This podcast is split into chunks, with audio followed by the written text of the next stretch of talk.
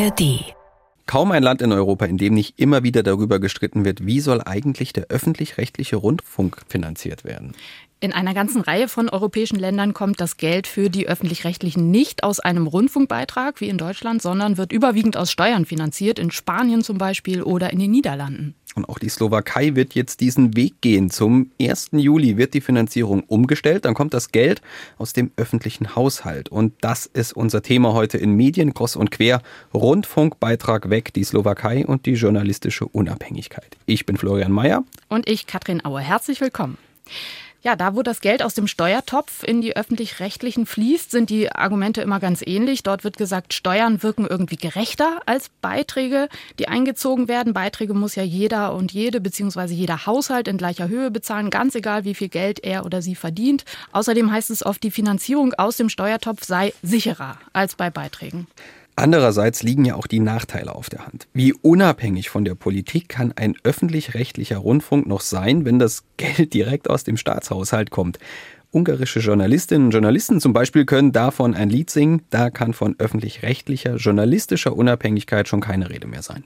Wir haben jetzt ab Juli also ein neues Beispiel in unserer Nachbarschaft, an dem wir quasi live beobachten können, wie sich eine Medienlandschaft entwickelt, wenn die Finanzierung der öffentlich-rechtlichen umgestellt wird.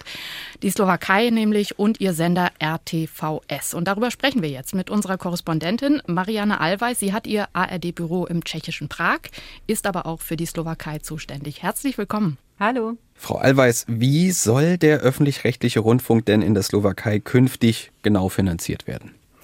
Er soll Geld direkt aus dem Staatshaushalt bekommen und zwar angelehnt an das Bruttoinlandsprodukt. Da wurde eine Summe festgelegt pro Jahr in Höhe von 0,17 Prozent des BIPs ist also abhängig von der wirtschaftlichen Entwicklung des Landes. Und der frühere Premierminister Eduard Hegger, seine Regierung hat das eingeführt. Er lobt das als den ganz großen Fortschritt, als tragfähiges Zukunftsmodell. Denn so würden die Zahlungen mit den Jahren steigen, wenn die Wirtschaft wirklich kontinuierlich weiter wächst. Denn bisher war das wirklich ein großes Problem für den RTWS in der Slowakei, dass die Rundfunkgebühr im EU-Vergleich sehr niedrig war mit 4,64 Euro pro Haushalt. Es gab da noch zahlreiche Ermäßigungen.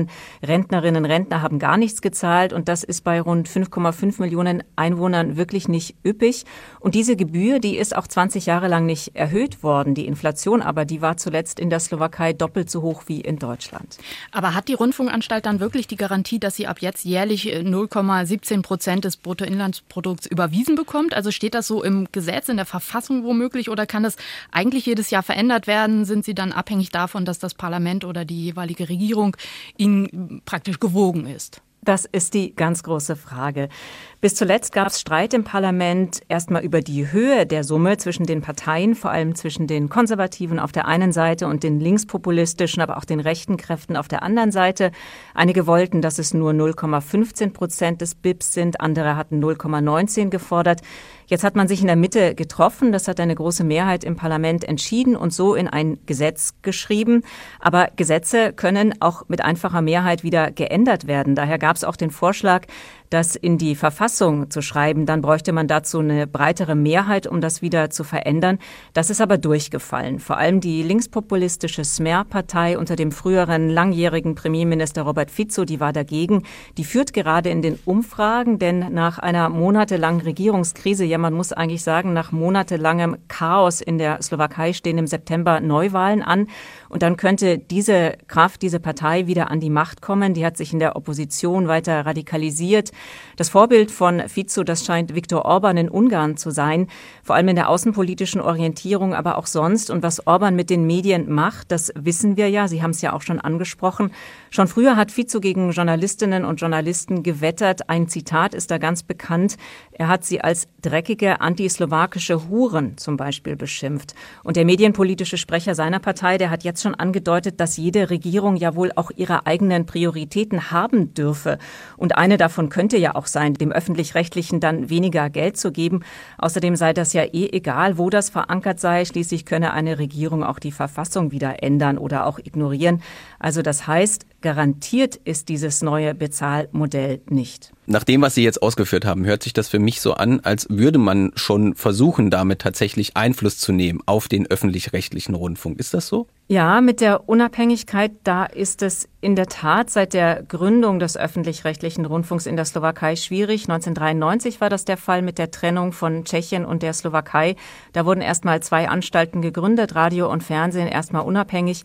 Und nach einer großen Reform 2011 unter einer neoliberalen Regierung wurde das zusammengelegt. Da sollte das Sparpotenzial gehoben werden. Das hat aber nicht wirklich funktioniert. Vor allem das Fernsehen hatte einen riesigen Schuldenberg angehäuft und der Posten des Fernsehdirektors und dann später des Generaldirektors des RTWS zum Beispiel, der war schon immer klar politisch. Das ist an der Geschichte zu sehen. Er wird und wurde bis auf eine ganz kurze Unterbrechung direkt vom Parlament gewählt. Natürlich dann auch nach dem Gusto der jeweiligen Regierung. Ein Beispiel 2018, äh, da gab es unter einem neuen Chef Berichte über den Rauswurf von Journalisten. Da wurde ein bekanntes Fernsehmagazin Reporter abgesetzt und dann ist es zu Massenkündigungen, zu einem großen Protestvideo gekommen. Und damals hieß es, es gebe nicht unbedingt offene Zensur, eher subtilen Druck, Autozensur. Und Politiker, die Misstrauen gegenüber den Medien schüren, die sind in der Slowakei weit verbreitet. Aber es hieß damals ja immerhin, wird mal wieder über den öffentlich-rechtlichen Rundfunk diskutiert, denn das Vertrauen, das ist nicht besonders groß in der Slowakei. Das mag vielleicht auch an der kommunistischen Vergangenheit liegen, an, an Erinnerungen an den Staatsfunk. Es gab aber auch nach der politischen Wende von 89 eine quasi autoritäre Zeit unter dem Linkspopulisten Meccia. Danach kam die neoliberale Radikalkur und da hatte es der öffentlich-rechtliche die ganze Zeit schwer. Und in diese Lücke sind auch sehr schnell Private vorgedrungen. Vor allem im Fernsehen haben die einen deutlich größeren Marktanteil. Das Fernsehen, das öffentlich-rechtliche, das liegt nur bei etwa 10 Prozent. Im Hörfunk, da ist das Gefälle nicht ganz so groß. Der aktuelle Direktor, der ist jetzt seit knapp einem Jahr im Amt. Er hat auch seine Leute mitgebracht und er wollte eigentlich eine höhere Rundfunkgebühr durchsetzen. Damit ist er aber gescheitert, wie wir wissen. Wenn wir jetzt nochmal sagen, okay, jetzt wird ja die Finanzierung umgestellt auf Steuerfinanzierung. Und wir schauen, was könnte denn aber vielleicht doch tatsächlich dafür sprechen. In Deutschland und in anderen Ländern kann man ja beobachten, wie umstritten der Rundfunkbeitrag gesellschaftlich ist. Könnte es vielleicht auch sein, dass es einen Vorteil hat, den Beitrag abzuschaffen, wie jetzt eben in der Slowakei und die öffentlich-rechtlichen aus dem Haushalt zu bezahlen? Dann ist zumindest dieser, zumindest in Deutschland ja sehr große Konflikt, dieses ewige Diskussionsthema vom Tisch? Also zumindest mal steht jetzt die Finanzierung, denn das war wirklich ein ganz großes Problem bisher, dass der Generaldirektor am Ende jeden Jahres quasi beim Finanzminister auf dem Schoß sitzen musste und um Zuschüsse betteln musste, weil die Rundfunkgebühr einfach hinten und vorne nicht gereicht hat. Und aktuell die Summe, die im Gespräch ist, das sind 180 Millionen Euro pro Jahr für vier Fernsehkanäle, für elf Radioprogramme aktuell. Zusammen mit Werbeeinnahmen wären das deutlich mehr, 30 Millionen Euro mehr als bisher. Das heißt, das steht auf jeden Fall schon mal auf der Habenseite. Und die wirtschaftsliberale SAS-Partei, die jetzt diesen Vorschlag durchgedrückt hat, die Rundfunkgebühr abzuschaffen, die würde ja auch sagen, ja, das ist wirklich Quatsch, dass jeder Haushalt, der einen Stromanschluss zahlen muss, auch Rundfunkgebühr zahlt. Aber sie hat die Regierung regelrecht erpresst mit diesem Vorstoß. Sie hat nämlich gesagt, sie wird dem Haushaltsentwurf nur zustimmen, wenn eben die Rundfunkgebühr fällt. Das heißt, der Hintergrund des neuen Finanzierungsmodells ist, glaube ich, auch ganz interessant. Es war nicht wirklich die große Idee hier, also lasst uns jetzt mal den öffentlich-rechtlichen richtig gut aufstellen oder zumindest ausreichend finanzieren und lasst uns auch die Diskussion über seine Ausrichtung, Ausstattung, Berichterstattung, wie auch immer beenden. Nein, das war ein populistischer Vorstoß und den Haushalt zahlen ja auch die Bürgerinnen und Bürger. Das ist vielleicht nicht ganz so sichtbar. Ich glaube also, der öffentlich-rechtliche muss weiter um Vertrauen werben. Mir ist das neulich aufgefallen, dass das hier in der Region vielleicht noch ein bisschen stärker der Fall sogar ist als in Deutschland. Ich war bei einem Seminar an der Uni mit jungen Studentinnen und Studenten in Tschechien. Es ging um die Medienlandschaft in Deutschland und ich musste ganz schön erklären, was denn überhaupt der Unterschied ist zwischen den öffentlich-rechtlichen und den privaten Medien, dass wir nicht abhängig sind von Klicks und von jemandem, der uns da vielleicht eine politische Linie vorgeben könnte. Und ich glaube, noch stärker ist der öffentlich-rechtliche in der Slowakei unter Druck als schon in Tschechien. Denn die Politik, die untergräbt inzwischen fast von allen Seiten auch das Standing und den Ruf von Medien und ganz besonders von den öffentlich-rechtlichen. Das machen eigentlich alle Seiten, auch der Wahlsieger von 2020, Der beschimpft Journalisten zum Beispiel als korrumpierte, progressive Faschisten.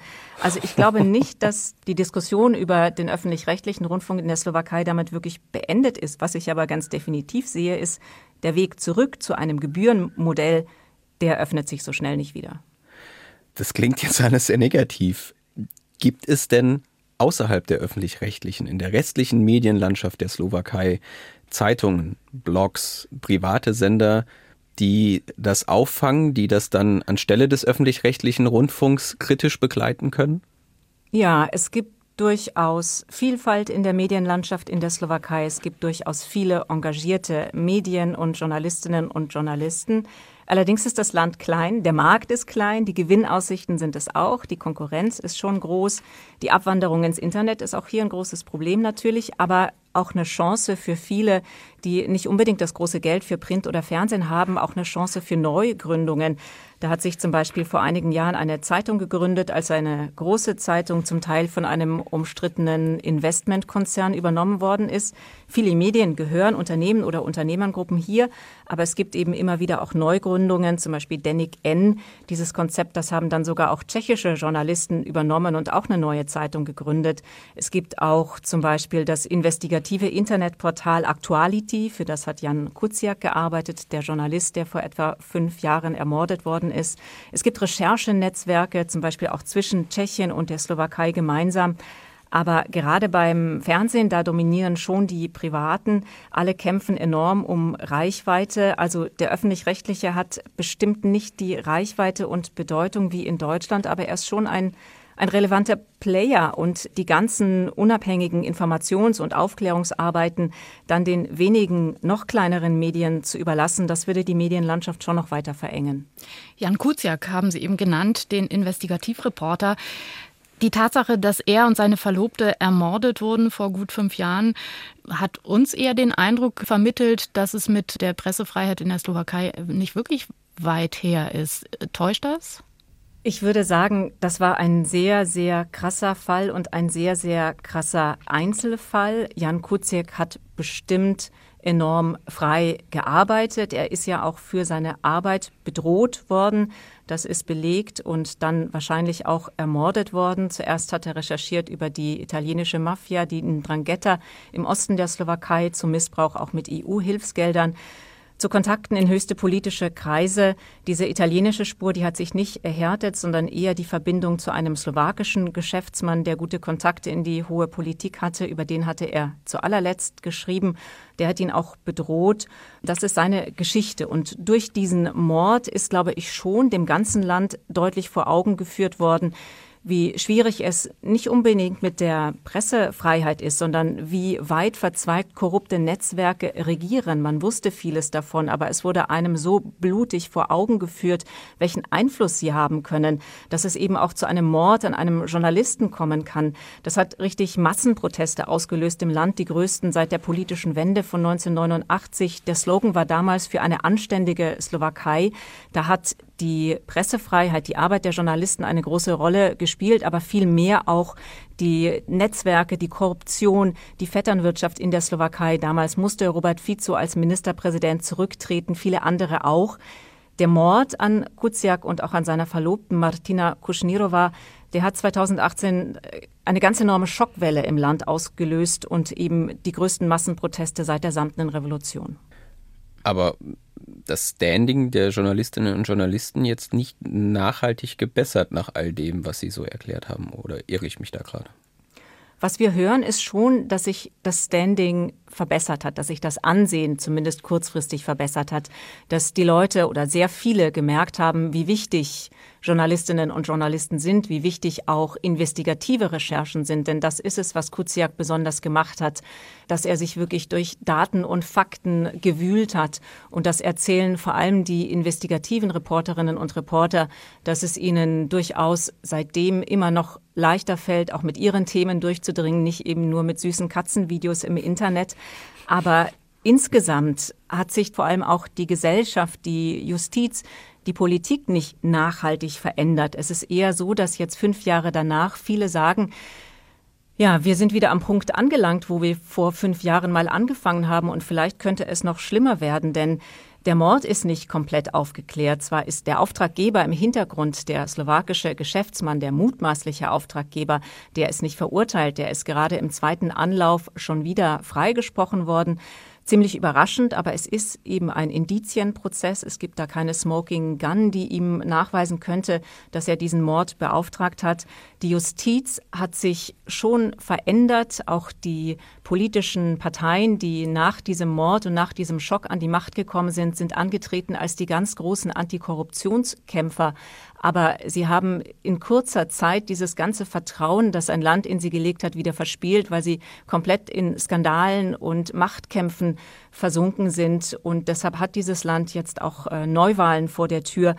Die alte Riege der Politik, die war zwar diskreditiert, aber die neu gewählten Kräfte, die konnten dieses Versprechen nicht einlösen. Die einzige, die eigentlich da übrig geblieben ist von der neuen Garde der Politik, das ist die Präsidentin Susanna Chaputova. Und die hat jetzt auch angekündigt, dass sie nicht nochmal die Kraft hat für eine weitere Amtszeit. Das klingt alles nicht so sonderlich positiv. Über die Medienlandschaft in der Slowakei haben wir mit Marianne Allweis gesprochen, ARD-Korrespondentin für die Region. Vielen Dank nach Prag. Sehr gerne. Ja, Florian, ich habe mir nochmal die aktuelle Rangliste der Pressefreiheit von Reporter ohne Grenzen angeguckt. Da steht die Slowakei auf Rang 17, noch vor Deutschland. Wir sind auf Rang 21. Die Presse ist dort also zumindest nach dieser Rangliste freier als in Deutschland. Die Slowakei hat sich ein ganzes Stück nach vorne gearbeitet im letzten Jahr. Deutschland ist nach hinten gerutscht. Ich finde, das, was Frau Allweis äh, schildert, klingt nicht so, als würde die Slowakei in Zukunft noch weiter nach vorne rutschen, oder? Nee, das klingt jetzt nicht nach weiterem Voranarbeiten, eher, dass man sich bald wieder auf einer hinteren Liste findet. Das alles klang danach, dass es sich im Grunde gegen unseren Beruf und gegen Aufklärung, Regierungssystem stellt. Im Herbst ist die Wahl. Das ist so ein nächster Meilenstein. Ja. Wir danken sehr herzlich fürs Zuhören. Das war heute Medienkross und Quer zum Thema Medienlandschaft in der Slowakei. Dankeschön. Medien, Cross und Quer, der Podcast.